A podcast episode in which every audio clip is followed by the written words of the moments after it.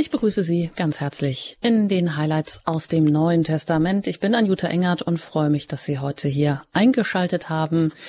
Wir machen weiter mit der Passion. Und vielleicht haben Sie noch nie mit der Passionsgeschichte sich noch nie damit bewusst auseinandergesetzt. Oder Sie haben vielleicht auch noch nie einen Zugang dazu gehabt. Oder aber Sie wollten schon immer mehr über diese Passionsgeschichte wissen. In allen drei Fällen sind Sie genau richtig heute und hier bei uns hier bei Radio Horeb. Denn die Passionsgeschichte chronologisch durch die vier Evangelien erzählt, das lässt uns den Leidensweg Jesu mitgehen. Schritt für Schritt. Einmal den Ablauf durch verschiedene Erzählweisen der unterschiedlichen Evangelisten in etwa zu erleben, das ist das eine. Und genauso wichtig ist es, das Geschehen der Passion in seiner tieferen Dimension für uns heute zu deuten. Beides wollen wir tun. In der letzten Sendung haben wir vom Einzug Jesu in Jerusalem gehört, den wir ja normalerweise am Palmsonntag feiern. Heute steigen wir mit der Vorbereitung des Mahls oder auch eben des letzten Abendsmahls ein. Beides bedarf einer Vorbereitung. Das heißt, Jesus schickt schon zwei Jünger voraus, die sich den Raum für das große Ereignis zeigen lassen sollen. Tja, was hat das denn nun zu bedeuten? Und während bei den drei synoptischen Evangelien die Brotbrechungsszene und die Einsetzungsworte Jesu im Zentrum stehen, gibt es bei Johannes keine Brotbrechungsszene im engeren Sinn, dafür aber die allein von Johannes überlieferte Szene der Fußwaschung. Auch mit der beschäftigen wir uns heute. Wie ist das zu verstehen, Herr Pfarrer Filler? Führen Sie uns doch heute auch einmal wieder hier ein in dieses Geschehen. Aber erst einmal herzlich willkommen hier bei Radio Horeb und auch wieder bei den Highlights eben jetzt in dieser Fastenzeit mit der Passionsgeschichte. Grüß Gott, schönen guten Abend. Ja, Sie sind Pfarrer in Köln und sind auch immer wieder ein gern gehörter Experte hier bei Radio Horeb zu verschiedenen Sendungen. Und nebenher, wenn Sie Zeit finden, dann schreiben Sie auch ganz gerne Bücher. Zuletzt ein paar interessante Titel. Da ging es zum einen mal um Revolution, um Perspektiven für die Kirche von morgen. Ein Thema, was ja derzeit uns auch immer wieder alle beschäftigt oder beschäftigen könnte, sollte. Oder auch, warum wir Superhelden sind. Da geht es um Himmel, Hölle, Fegefeuer, um unser Leben, unsere Mission oder auch der Secret Service des lieben Gottes auf der Suche nach den heiligen Engeln. Also alles interessante Themen. Und alles hängt irgendwie auch zusammen. Ja, nämlich auch damit, äh, was nämlich der Höhepunkt ist, man könnte sagen, der Höhepunkt der Highlights eben die Passion.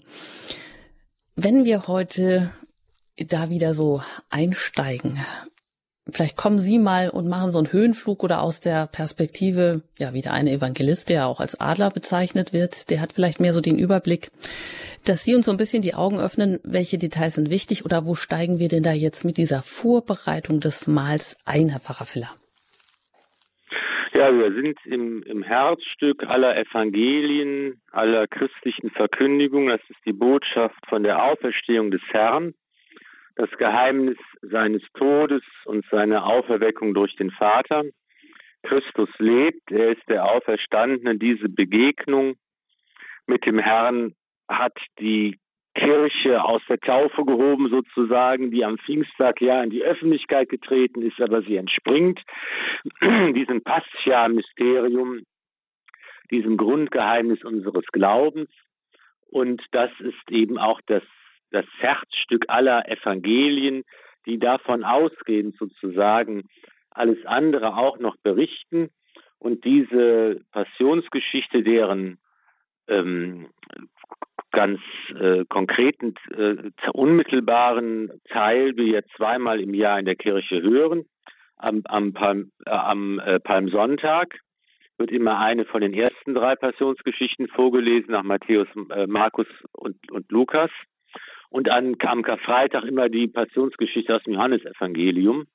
Und wir ähm, nehmen sozusagen ja einen anderen Blickwinkel ein, indem wir alle vier Evangelien zusammennehmen, versuchen eine Chronologie zu erstellen und all die unterschiedlichen Informationen, die die Evangelisten als Historiker, als Geschichtsschreiber in ihrer Komposition jeweils auch manchmal nur alleine verwendet haben, die versuchen wir zu einem Gesamtbild zusammenzufügen. Und man stellt fest, das äh, ist überraschend vielleicht für manchen, das passt alles ausgezeichnet sehr gut zusammen. Und wir beginnen eigentlich die Passion damit, dass Jesus in seine Stadt nach Jerusalem einzieht. Seine Stunde ist jetzt gekommen. Das ist ja eine, eine Redeweise des Herrn, die wir oft im Evangelium finden, wenn er sagt, meine Stunde ist noch nicht gekommen, nach dem Willen des Vaters, jetzt die ganze Hingabe seines Lebens äh, zu vollziehen. Und diese Stunde kommt nun, es ist die Stunde seiner Passion, seines Hinübergangs. Passia heißt der Hinübergang, Vorübergang und, und, und das ist eben jetzt der Hinübergang des Herrn durch den Tod hindurch in das Leben. Und das beginnt mit dem Einzug in Jerusalem.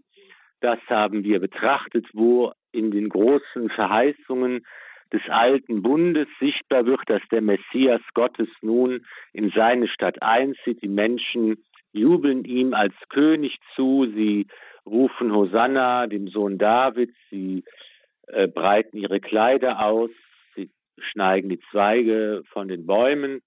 Und ähm, das ist eben jetzt diese, ähm, dieser, diese Eingangsszene, in der Christus äh, den Weg seiner Passion beginnt und, und antritt. Und gleichzeitig merkt man, wie sich auf der historischen, politischen, gesellschaftlichen Ebene der Konflikt zuspitzt, wie eben die Pharisäer und der Hohe Rat, die führenden äh, Leute in der jüdischen Gesellschaft eben jetzt ähm, sehen, dass diese Provokation für sie unerträglich wird, dass eben hier immer deutlicher Jesus als Messias, als Sohn Gottes verehrt wird und das muss also beendet werden. Auch hier spitzt sich der Konflikt zu und Judas, diese tragische Figur haben wir jetzt nun auch betrachtet, macht sich eben daran, den Bütteln ein Zeichen zu geben, damit Jesus verhaftet und seiner Strafe zugeführt werden kann.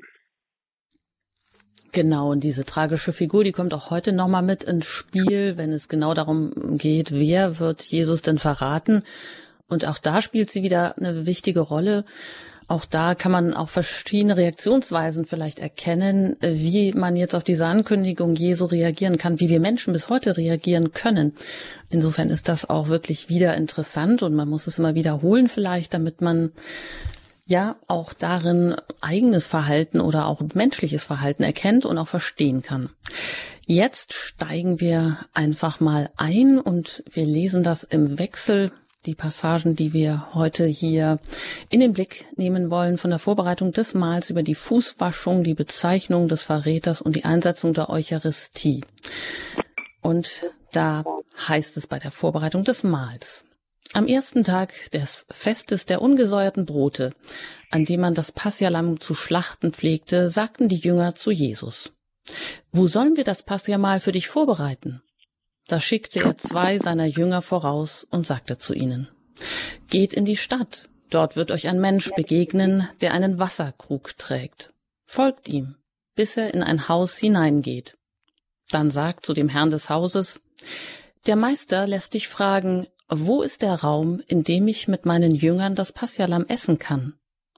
Und der Hausherr wird euch einen großen Raum im Obergeschoss zeigen, der schon für das Festmahl hin hergerichtet und mit Polstern ausgestattet ist. Dort bereitet alles für uns vor. Die Jünger machten sich auf den Weg und kamen in die Stadt. Sie fanden alles so, wie er es ihnen gesagt hatte, und bereiteten das Passjamal vor. Es war vor dem Passjafest. Jesus, der wusste, dass seine Stunde gekommen war, um aus dieser Welt zum Vater hinüberzugehen. Der die Seinen liebte, die in der Welt waren, liebte er sie bis zur Vollendung. Es fand ein Mahl statt. Und der Teufel hatte Judas, dem Sohn des Simon Iskariot, schon ins Herz gegeben, ihn auszuliefern. Jesus, der wusste, dass ihm der Vater alles in die Hand gegeben hatte, und dass er von Gott gekommen war und zu Gott zurückkehrte, stand vom Mahl auf, legte sein Gewand ab und umgürtete sich mit einem Leinentuch. Dann goss er Wasser in eine Schüssel und begann den Jüngern die Füße zu waschen und mit dem Leinentuch abzutrocknen, mit dem er umgürtet war. Als er zu Simon Petrus kam, sagte dieser zu ihm, Du Herr, willst mir die Füße waschen? Jesus sagte zu ihm, was ich tue, verstehst du jetzt noch nicht, doch später wirst du es begreifen. Petrus entgegnete ihm, Niemals sollst du mir die Füße waschen. Jesus erwiderte ihm, Wenn ich dich nicht wasche, hast du keinen Anteil an mir. Da sagte Simon Petrus zu ihm, Herr, dann nicht nur meine Füße, sondern auch die Hände und das Haupt. Jesus sagte zu ihm, wer vom Bad kommt, ist ganz rein und braucht sich nur die Füße zu waschen. Auch ihr seid rein, aber nicht alle. Er wusste nämlich, wer ihn ausliefern würde. Darum sagte er, ihr seid nicht alle rein. Als er ihnen die Füße gewaschen, sein Gewand wieder angelegt und Platz genommen hatte, sagte er zu ihnen, Begreift ihr, was ich an euch getan habe? Ihr sagt zu mir Meister und Herr, und ihr nennt mich mit Recht so, denn ich bin es. Wenn nun ich, der Herr und Meister, euch die Füße gewaschen habe, dann müsst auch ihr einander die Füße waschen. Ich habe euch ein Beispiel gegeben, damit auch ihr so handelt, wie ich an euch gehandelt habe. Amen, Amen, ich sage euch, der Sklave ist nicht größer als sein Herr, und der Abgesandte ist nicht größer als der, der ihn gesandt hat. Wenn ihr das wisst, selig seid ihr, wenn ihr danach handelt. Ich sage das nicht von euch allen. Ich weiß wohl, welche ich erwählt habe, aber das Schriftwort muss sich erfüllen, der mein Brot isst, hat seine Verse gegen mich erhoben. Ich sage es euch schon jetzt, ehe es geschieht, damit ihr, wenn es geschehen ist, glaubt, ich bin es. Amen, Amen, ich sage euch. Wer einen aufnimmt, den ich senden werde, nimmt mich auf. Wer aber mich aufnimmt, nimmt den auf, der mich gesandt hat.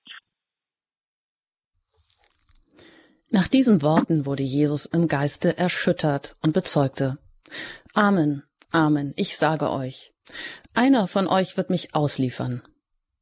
Die Jünger blickten sich ratlos an, weil sie nicht wussten, wen er meinte. Einer von den Jüngern lag an der Seite Jesu. Es war der, den Jesus liebte. Simon Petrus nickte ihm zu, er solle fragen, von wem Jesus spreche. Da lehnte sich dieser zurück an die Brust Jesu und fragte ihn, Herr, wer ist es? Jesus antwortete, Der ist es, dem ich den Bissen Brot, den ich eintauche, geben werde. Dann tauchte er das Brot ein, nahm es und gab es Judas, dem Sohn des Simon Iskariot. Als Judas den Bissen Brot genommen hatte, fuhr der Satan in ihn. Jesus sagte zu ihm, Was du tun willst, das tue bald. Aber keiner der Anwesenden verstand, warum er ihm das sagte. Weil Judas die Kasse hatte, meinten einige, Jesus wolle ihm sagen, kaufe, was wir zum Fest brauchen, oder Jesus trage ihm auf, den Armen etwas zu geben. Als Judas den Bissen Brot genommen hatte, ging er sofort hinaus. Es war aber Nacht.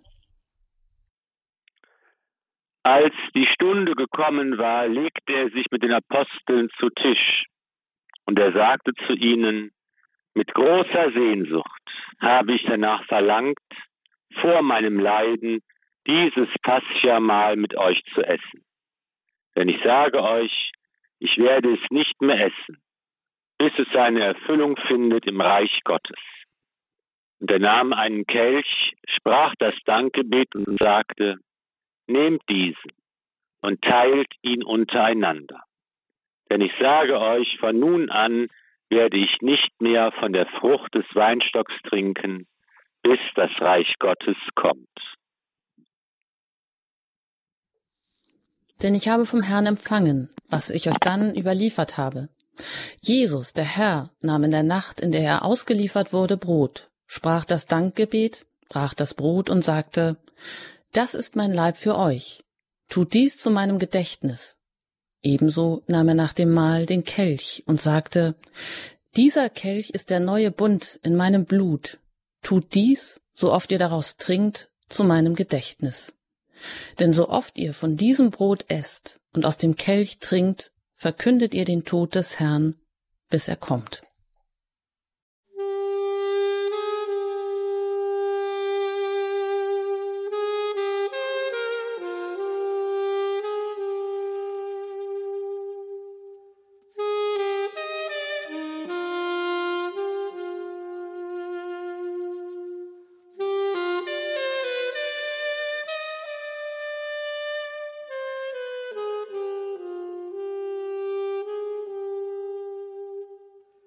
Sie haben eingeschaltet bei Radio Horeb heute mit der Passion. Zu Gast Pfarrer Ulrich Filler. Ich bin Anjuta Engert und wir haben Ihnen eben die Passionsgeschichte vorgelesen und zwar die Teile, die wir heute in den Blick nehmen, die Szenen, die Vorbereitung des Mahls, die Fußwaschung, die Bezeichnung des Verräters und die Einsetzung der Eucharistie.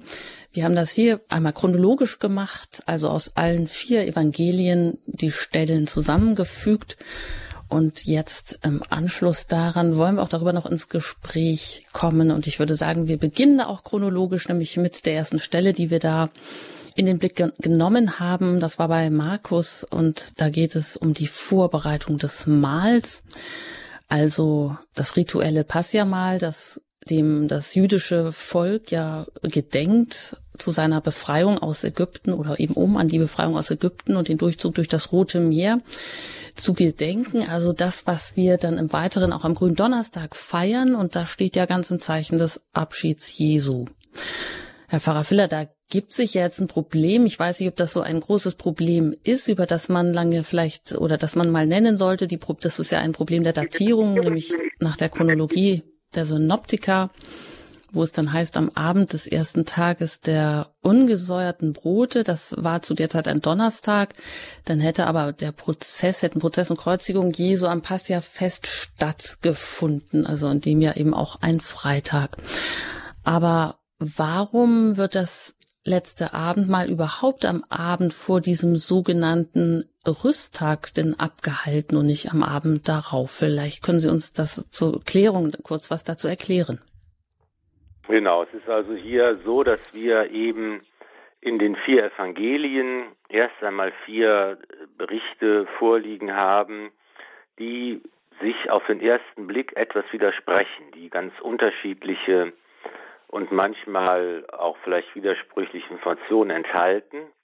Und das ist ganz normal, denn es handelt sich ja hier um äh, historische äh, Informationen, die die Evangelisten zusammengetragen haben. Sie verstanden sich selbst als Historiker, als Geschichtsschreiber im, im Sinne ihrer Zeit. Sie haben Tatsachen uns berichtet, aber sie haben eben unterschiedliche Traditionen aufgenommen, unterschiedliche Augenzeugenberichte verwertet und erzählen aus verschiedenen Perspektiven sodass es unsere Aufgabe ist, nun diese Perspektiven zusammenzuschauen und zusammenzubringen und überlegen, wie, wie es gemeint sein könnte. Das ist einmal die, die, die Aufgabe, die ähm, vor uns liegt und da und die ist eigentlich eine ganz schöne Aufgabe und niemand muss erschrecken und sagen, um Gottes Willen ist denn hier irgendwas, stimmt da nicht mit dem Evangelium, warum gibt es da keine genauen Angaben? Die gibt es schon. Es ist die Kunst, diese Angaben eben in der Gemeinschaft der Kirche zu deuten.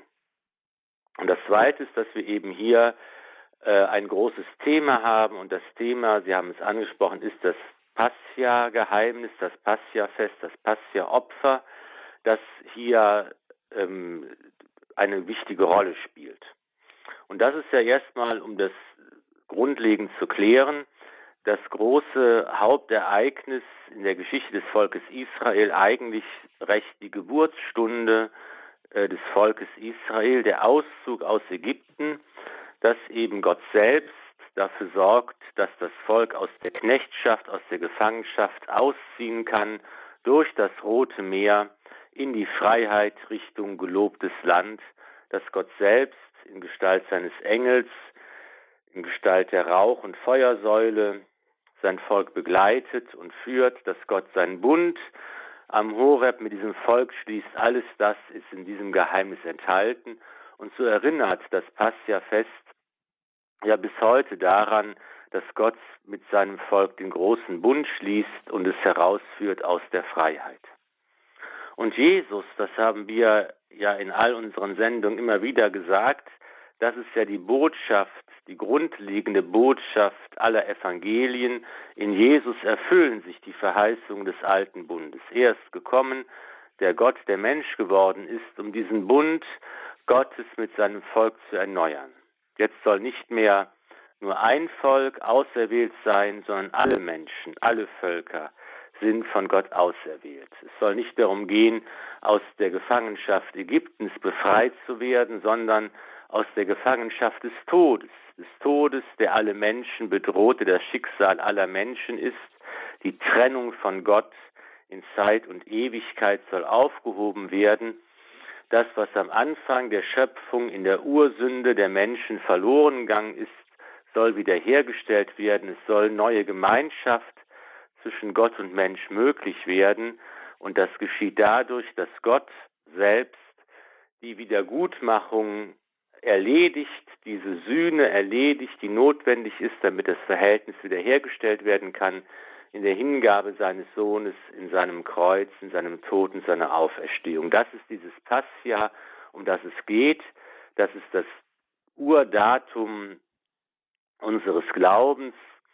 Das ist ja der wichtigste Punkt, wo Paulus sagt, wenn Jesus nicht auferstanden ist von den Toten, dann sind wir schlechter dran als alle anderen Menschen. Deshalb ist es gut, jetzt hier genau hinzuschauen, ähm, wie das ist. Und es war eben so, dass halt nach dem Vorbild des Alten Testaments, wie es im Buch Exodus geschildert ist, zum Passia mal das gehalten wurde, ungesäuertes Brot gehörte, das man gegessen hat, aber eben auch die Lämmer, die geschlachtet wurden und deren Fleisch man verzehrt, gebraten und verzehrt hat.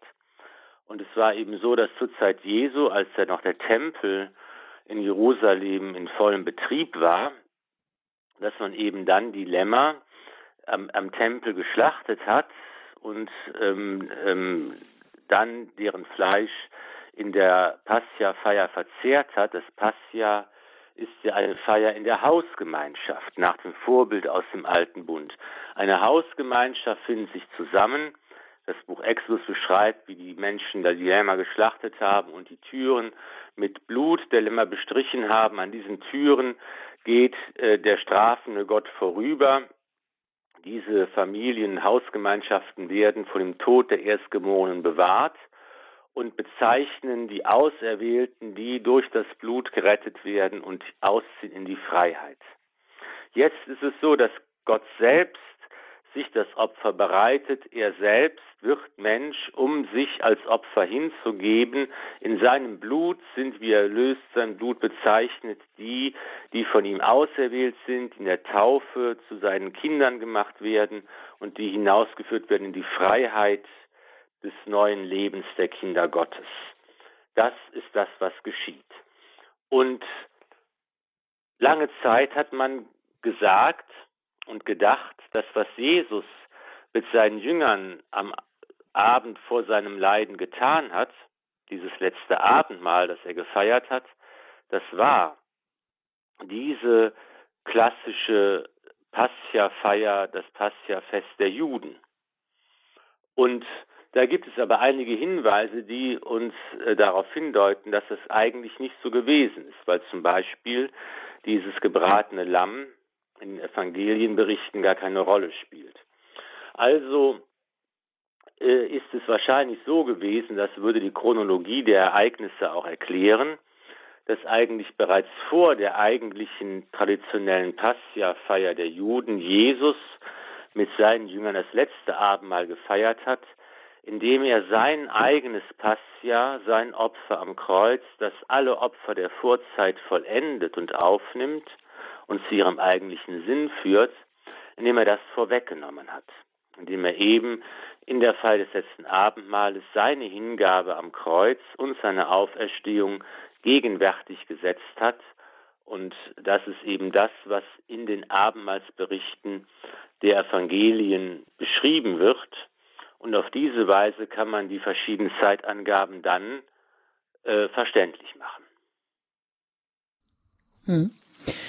Also das große Ereignis, ähm, das zwar anknüpft an das, an den Geburtstag, die Geburtsstunde des Volkes Israel, aber Jesus, ja, das bekommt durch Jesus eine ganz neue Dimension und deshalb ähm, macht, also feiert er sein eigenes Passjahr davor und dann wird das in sich wieder hier schlüssig, was vielleicht bei genauerem Hinsehen ähm, ähm, von der Chronologie her Probleme bereiten könnte.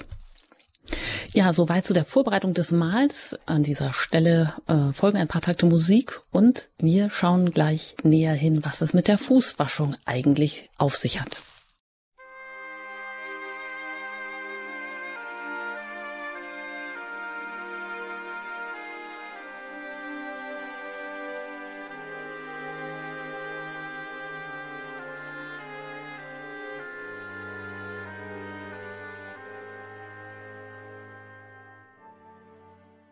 Die Passionsgeschichte chronologisch erzählt hier und heute bei Radio Horeb in den Highlights aus dem Neuen Testament mit Pfarrer Ulrich Filler.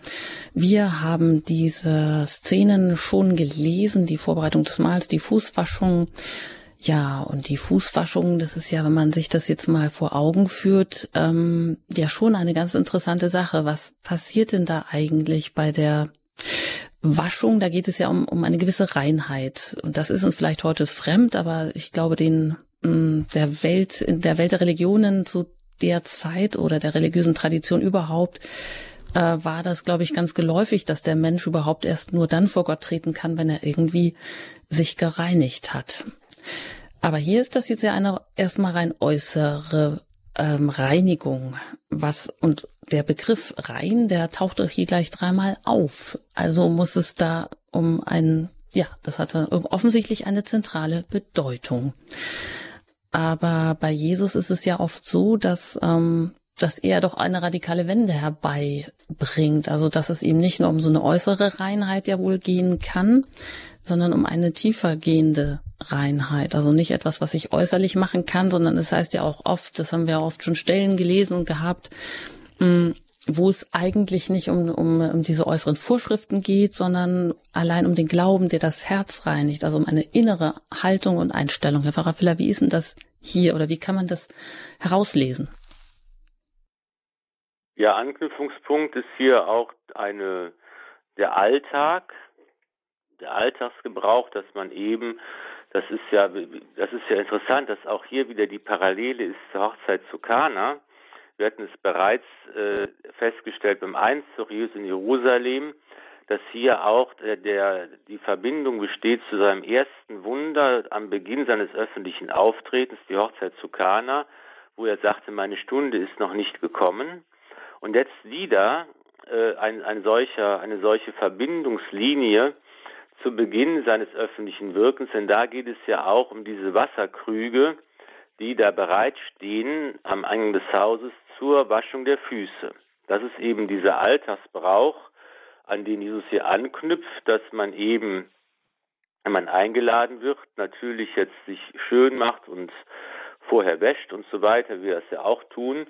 Aber eben das Einzige, was dann noch erledigt werden musste, bevor man das Haus betritt, war das Waschen der Füße, die in den Sandalen, die man getragen hat, ja auf den staubigen, nicht asphaltierten Straßen der Reinigung bedurften und dann hat man eben die Füße gewaschen und wahrscheinlich gab es da in vornehmen Haushalten Diener, die das erledigt haben, ähm, eine niedrige Arbeit.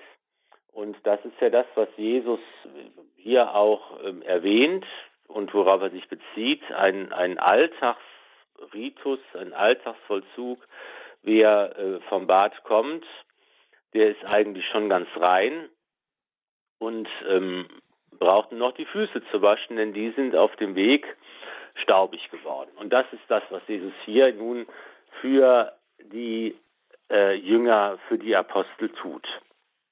Und hier macht er eben aus dieser alltäglichen Handlung eine Handlung von einer tiefen Symbolik, von einer großen inneren Bedeutung, von einer Handlung einer großen Tragweite, in der eigentlich auch dieses Geheimnis der Eucharistie, das Geheimnis seines Passias gedeutet und ausgefaltet wird. Da gibt es zunächst dieses Zeichen der Reinigung, dass es eben dieses Grundwissen aller Menschen, aller Zeiten, dass wir nicht einfach so vor Gott treten können, sondern dass es der Vorbereitung bedarf, dass wir irgendwie in der rechten Verfassung sein müssen, damit Gott unser Gebet erhört. Das, das ist ein, ein Grundzug, den wir in allen Religionen finden, ne? dass, dass eben der Mensch, der vor Gott treten will, irgendwie sich vorbereiten muss.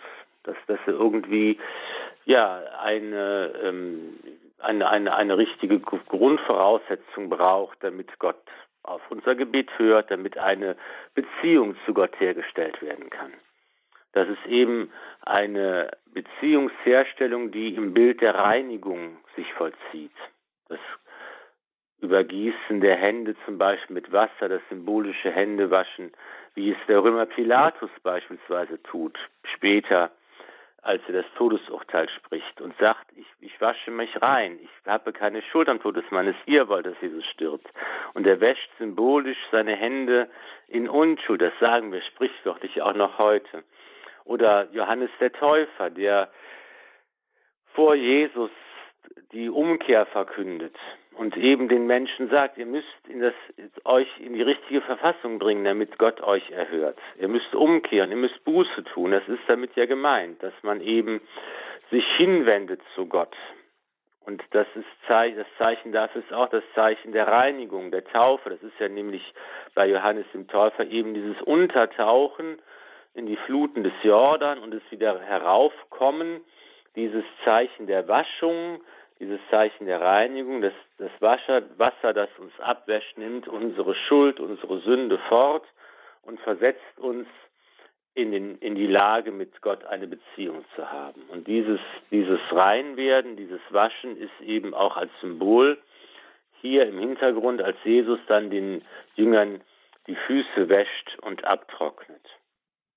Und das wird dann noch einmal, ähm, wird dann noch einmal ausgedeutet und ausgefaltet von Jesus in dem Gespräch mit Petrus, der wieder der Wortführer der Apostel ist, der das sagt, was vielleicht alle denken, und der sich zunächst weigert. Du willst mir die Füße waschen, und Jesus macht ihm, macht ihm deutlich, dass es darum geht, an ihm Anteil zu haben. Wenn ich dich nicht wasche, hast du keinen Anteil an mir. Ich glaube, dieses Wort, dieser Vers ist der Schlüssel, um die ganze Szene zu verstehen. Das ist der Schlüssel, um auch das letzte Abendmahl zu verstehen, für das Johannes ja nicht nochmal extra erzählt. Er hat als stattdessen diese Fußwaschung da. Es ist eigentlich ein Schlüssel, um uns dieses Grundgeheimnis des Glaubens zu erschließen. Das ist da, und das sollten wir im Hinterkopf behalten, dass es darum geht, Anteil zu haben an Jesus. An Jesus, der Große, der sich klein macht, der bereit ist zum Dienen, der bereit ist, den Willen Gottes zu erfüllen, der bereit ist, sich hinzugeben. Im Bild dieser Fußwaschung wird das deutlich, das, was er sein ganzes Leben lang getan hat. Und dass es darum geht, an seiner Sendung, an dieser Bewegung, sich klein zu machen, zu dienen, sich hinzugeben, daran Anteil zu haben, das bedeutet es, ihm nahe zu sein. Ihm kann ich nur nahe sein, wenn ich diese Bewegung mitvollziehe und nachahme wenn ich selbst bereit bin, mich klein zu machen, wenn ich bereit bin zu dienen, wenn ich bereit bin, mich hinzugeben, dann kann ich ihm begegnen. Sonst kann ich ihm nicht begegnen, wenn ich, wenn ich groß und bräsig in meinem Sessel sitzen bleibe, kann ich Jesus nicht begegnen, weil er aufgestanden ist und sich hingekniet hat und klein geworden ist. Im Dienst an den Menschen. Und genauso diese Bewegung muss ich mitmachen und nachvollziehen, um ihm zu begegnen, um Anteil zu haben an ihm.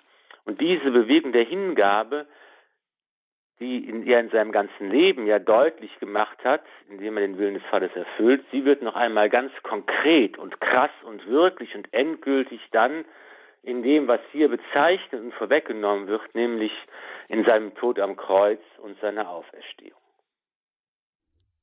Mhm. Also der Schlüssel, der Schlüssel überhaupt zum Verständnis des Glaubens, sagen Sie, wenn ich dich nicht wasche, dann hast du keinen Anteil an mir, sagt Jesus zu äh, Petrus, der wir wieder als Wortführer auftritt und ähm, vielleicht auch das zum Ausdruck bringt, was die anderen sich äh, nicht so richtig trauen zu sagen.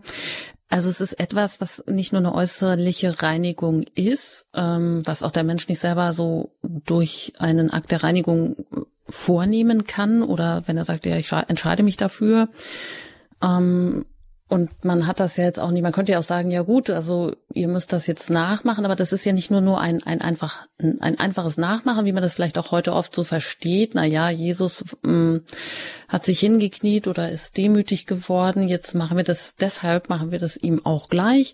Das wäre dann so praktisch nur ähm, ein, ein moralisches Handeln. Aber hier geht es ja eigentlich äh, viel weiter oder? Also wenn es denn da heißt, die Fußwaschung als Weg der Reinigung durch Jesus, also Jesus ist das Zentrum, immer Jesus oder sein, sein, ja, also das Mysterium. Ich kann zulassen, dass Jesus mir die Füße wäscht, dann werde ich, äh, in, werden meine Füße rein, aber das reicht nicht aus, sondern, sondern ich muss eben dann auch selbst so handeln, wie Jesus gehandelt hat, damit ich wirklich auch Anteil in ihm habe, dass Jesus mich reinmacht, mich beschenkt, dass er mir dient. Gottesdienst hat ja diese doppelte Bedeutung, dass wir Gott dienen, aber dass Gott auch uns dient. Gott dient uns und wenn ich mir den Gottesdienst gefallen lasse, dann werde ich imstande, in die Lage versetzt, auch selber so zu handeln. Dann habe ich Anteil an Jesus, wenn ich eben selbst auch aktiv werde und ihm in diese Bewegung der Hingabe hinein folge. Mhm. Genau, und das äh, dann dann habe ich Anteil, habe ich Anteil an ihm. Also das heißt, ich muss jetzt nicht die äußersten moralischen Anstrengungen unternehmen oder muss das, kann das eigentlich auch gar nicht so verstehen, dass dann am Ende ich mich doch wieder davon abkopple und nur ich handle als und denke, ich muss jetzt alles Mögliche tun, sondern wie es ja dann auch in diesem Mysterium Christi heißt, dass Christus in mir groß wird, dass ich kleiner werde, dass ich umgestaltet werde, also gereinigt, erneuert. Das ganze Menschsein, mein Menschsein wird erneuert. Also das befähigt mich überhaupt erst dazu, ähm, in die Spuren Jesu zu treten, also auch anderen die Füße zu waschen oder so zu lieben, wie Jesus geliebt hat. Weil sonst wäre das genau nicht mehr ich lebe, hm. sondern Jesus lebt in mir. So sagt es dann der heilige Paulus. Es ist genau das, ja. Genau, um das irgendwie zu verstehen, welche Dimension denn diese Fußwaschung hier hat als Schlüssel, um überhaupt ähm, für den ganzen Glaubensbegriff oder diese Verwandlung, die da auch an uns passiert, ohne dass wir das jetzt machen können, indem wir einfach nur irgendwelche moralischen Kriterien erfüllen würden. Also da geht's wirklich ums ganze Sein und das dürfen wir uns schenken lassen. Dabei belassen wir jetzt es mit der Fußwaschung und nach einer Musik geht es weiter mit der Bezeichnung des Verräters.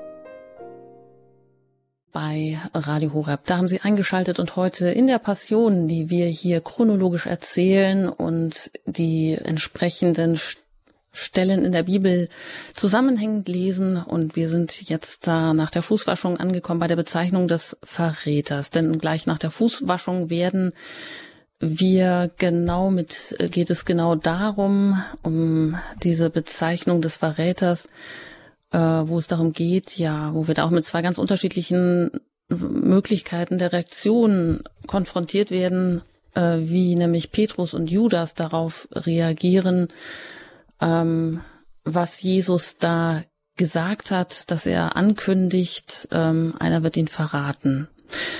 Ja, aber wie reagieren die denn so ganz unterschiedlich und worin können wir auch so menschliche Reaktionsweisen da wiedererkennen, Herr Pfarrer Filler? Ja, das ist ähm, total super, genau diese, diese Perspektive einzunehmen. Was passiert eigentlich da?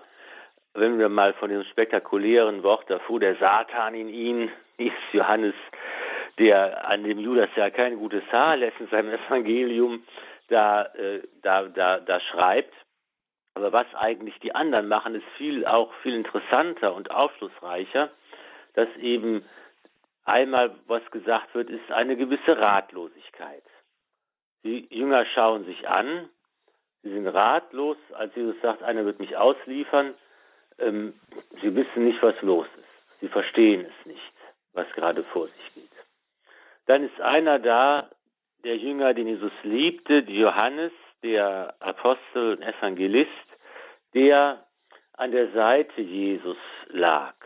Also das ist ja auch dieses zu Tisch liegen, wie es damals üblich war, was wir uns, ich habe doch das sowas noch nie ausprobiert.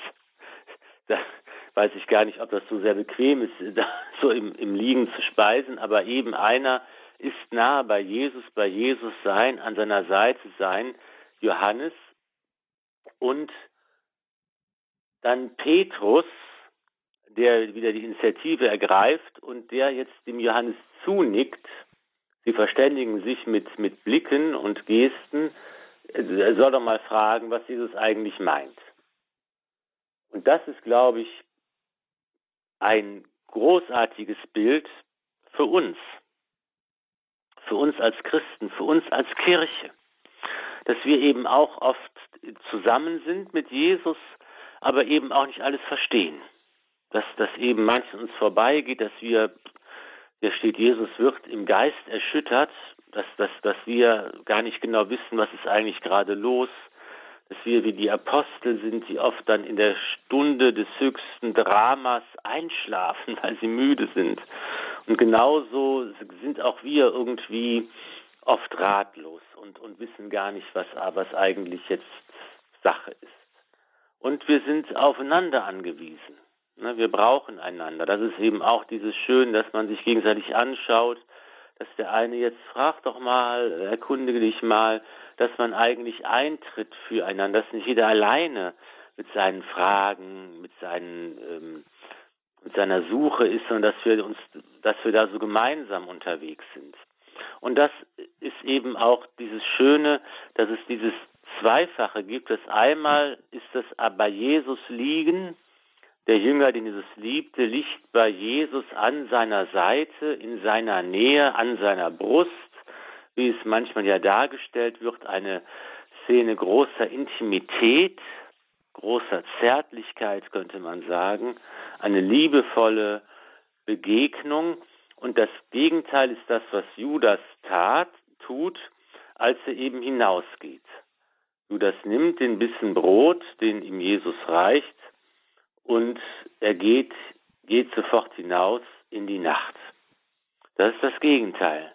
Der eine bleibt bei Jesus, der andere geht von Jesus fort. Der eine bleibt beim Herrn, der andere geht in die Nacht. Und ich glaube, dass hier in dieser Szene wir so unser eigenes Glaubensleben und unser christliches Leben verorten können und uns sagen können, ich kann mich da wiederfinden, vielleicht manchmal in der Ratlosigkeit, in der Hilflosigkeit. Ich kann mich wiederfinden im Angewiesensein darauf, dass andere für mich da sind, für mich eintreten, für mich fragen, etwas für mich erledigen, für mich einspringen, dass ich nicht alleine bin, dass ich getragen und gestützt werde. Ich kann auch diese Aufgabe für andere übernehmen. Auch das muss ich manchmal tun. Und ich muss mich eigentlich immer entscheiden, will ich dennoch und trotz allem bei Jesus bleiben? An seiner Seite? Will ich in der Liebe zu Jesu verharren? Will ich, will ich beim Herrn sein? Und welche Formen kann das für mich, für mein Leben annehmen? In meinem Gebet, in der Feier des Gottesdienstes, in meinem Alltag, wenn ich krank zu Hause liege. Wie kann ich bei Jesus sein, trotz aller Fragen, trotz aller Dunkelheit, trotz aller Zweifel? Oder bin ich manchmal auch derjenige, der, der trotzig ist, der böse wird, in den der Satan fährt, wenn wir das auch vielleicht als Bild verstehen dürfen. Es ist vielleicht nicht unbedingt eine richtige Besessenheit hier gemeint, sondern vielleicht ist einfach ein Bild für die Verhärtung des Herzens. Das ist ja schon schlimm genug und reicht eigentlich völlig aus, dass wir auch manchmal in der Gefahr sind, trotzig zu werden und zu sagen, ich ertrage das jetzt nicht mehr, ich will es nicht mehr. Es ist ja alles ich muss mich aufregen, ich, ich, ich kann hier nicht ruhig bleiben, dass man aufstürmt und hinaus in die Nacht geht, aber dann hoffentlich einen Weg zurückfindet wieder. Also hier sind in diesen verschiedenen Reaktionen der Jünger auf diese Ankündigung des Verrats, finde ich, ein ganzes Panorama unseres eigenen Glaubenslebens enthalten, in dem wir uns gut wiederfinden können und eingeladen sind, einfach immer zu bedenken, dass das unsere Bewegung sein soll, bei Jesus zu bleiben, an seiner Seite zu liegen. Hm, das ist vielleicht schon erstaunlich genug, dass Johannes das überhaupt kann. Also während vielleicht alle anderen ratlos sind oder dann auch wie ähm, aufgeregt oder aufgescheucht, äh, weil sie ja auch spüren, da steht was Besonderes an, aber sie wissen eigentlich nicht genau, was es denn ist und welche Dimension es hat. Äh, da kann äh, Johannes irgendwie einfach nur bei Jesus an seiner Brust sein und da ruhen. Also das, wonach wir uns vielleicht oft mal sehen, wenn wir in Bedrängnis kommen oder wenn wir mit einer äh, schlimmen Botschaft konfrontiert werden oder wenn irgendwas Schlimmes passiert ist oder auch eben einfach nur so, wenn irgendwie vielleicht mal gar nichts passiert, wo wir irgendwo heraus hinaus wollen aus irgendwelchen Zwickmühlen. Äh, Stimmt, dann ist es doch ein, ein, interessantes Bild, Judas, der rausrennt in die Nacht. Also so wie wir vielleicht oft dann uns abwenden. Wenn irgendwas Schlimmes passiert, dann werden wir eigentlich sauer, dann gehen wir eigentlich weg und gehen gar nicht hin zu Jesus, weil wir das nicht glauben können, ähm, dass Jesus so schrecklich sein kann. So denken wir ja gerne. Ja, interessant auch eben, wo wir unser eigenes Verhalten ablesen können oder vielleicht auch wieder einen Spiegel vorgehalten bekommen, wie wir besser mit solchen Situationen umgehen können, wie sie vielleicht ähm, besser werden können, wenn wir bei Jesus bleiben, wenn wir uns das in Erinnerung rufen, diese Szene, mag uns vielleicht auch eine Hilfe sein. Ja, da verbleibt uns gar nicht mehr jetzt viel Zeit über das Entscheidende noch zu reden, die Einsetzung der Eucharistie, Herr Pfarrer Filler. Was ist Ihnen denn bei diesen Einsetzungsworten oder bei dieser Szene besonders wichtig? Also ich denke, ich habe schon eingangs einiges äh, zum Thema gesagt. Das ist ein, natürlich ein großes und, und wichtiges und breites Thema, dem man ganze stundenlange Sendungen widmen könnte und vielleicht auch sollte. Also vielleicht kann man in der, sagen, es gibt eben von dem eigentlichen letzten Abendmahl unterschiedliche Berichte in Evangelien. Es gibt einen etwas kürzeren Bericht und einen etwas längeren Bericht. Und wir haben ganz bewusst in unserer Vorstellung der Passionsgeschichte hier eigentlich nur einen kurzen Teil aus dem Lukasbericht gehört, nämlich das äh, erste Wort vom Kelch, danach kommt das Wort über äh, das, das Brot und noch einmal ein zweites Wort über den Kelch. Und wir haben eine Stelle gehört aus dem ersten Korintherbrief, der normalerweise ja nicht zur Passionsgeschichte der Evangelien gehört.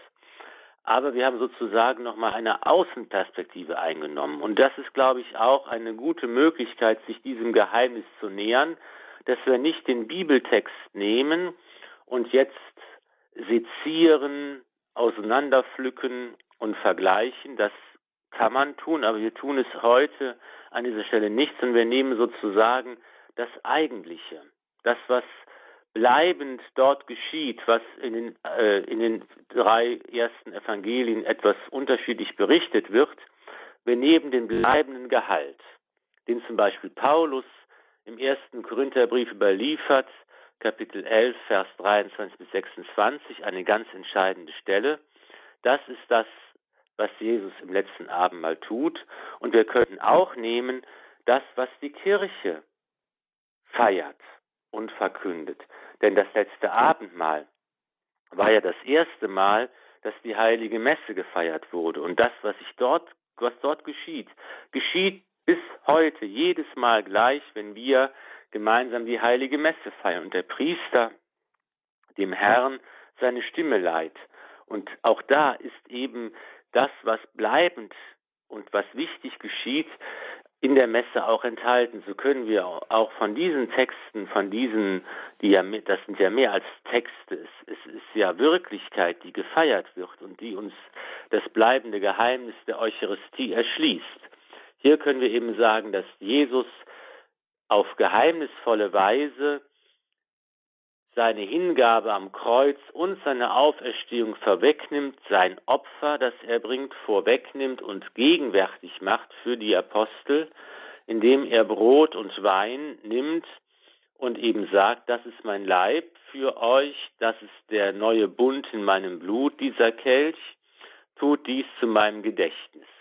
Und das ist eben das, was geschieht, wenn Brot und Wein heute in der Eucharistiefeier vom, zum Altar gebracht werden und ähm, in der Messe gewandelt werden, dass eben hier das Geheimnis der Hingabe des Herrn, das Geheimnis seines Kreuzesopfers, das Geheimnis einer wirklichen Gegenwart unter den eucharistischen Gestalten, dass das, was zum ersten Mal im letzten Abend passiert ist, sich heute immer noch vollzieht. Das ist vielleicht die Perspektive, die wir äh, für diesen, dieses heilige Geschehen heute äh, einnehmen können.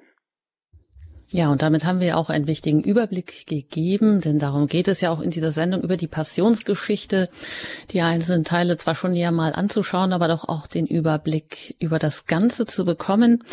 Und ja, Sie sind natürlich auch herzlich gerne wieder eingeladen, in der kommenden Woche weiter die Passionsgeschichte zu verfolgen. Ähm, da geht es mit der Weissagung der Verleugnung des Petrus weiter. Auch da sind Sie natürlich herzlich eingeladen. Wir schließen heute diese Sendung, diese Passionsgeschichte noch mit einem Segen, um den ich Sie jetzt noch bitten würde, Herr Pfarrer Filler. Sehr gerne. Lasset uns beten, Herr unser Gott. Dein Sohn hat sich aus Liebe zur Welt dem Tod überliefert. Lass uns in seiner Liebe bleiben und mit deiner Gnade aus ihr leben. Durch ihn, Christus, unseren Herrn. Es segne und behüte euch der allmächtige und gütige Gott, der Vater und der Sohn und der Heilige Geist. Amen. Gelobt sei Jesus Christus in Ewigkeit. Amen. Ein herzliches Dankeschön an Sie, Herr Pfarrer Filler, und auf Wiederhören bis zur kommenden Woche. Ja, Sie können natürlich diese Sendung und die vergangenen Sendungen und auch die ganze Reihe aus denen den Highlights aus dem Alten und Neuen Testament bei uns in der Mediathek noch einmal nachhören, sich den Podcast herunterladen auf unserer Website hore.org. Dazu sind Sie herzlich eingeladen und ich danke Ihnen immer für Ihr Interesse, fürs Zuhören und sehr gerne auch immer für Ihre Spenden, die diese Sendungen hier überhaupt erst möglich machen. Einen schönen Abend wünsche ich Ihnen, einen gesegneten dazu. Alles Gute Ihnen, Ihre Anjuta Engert.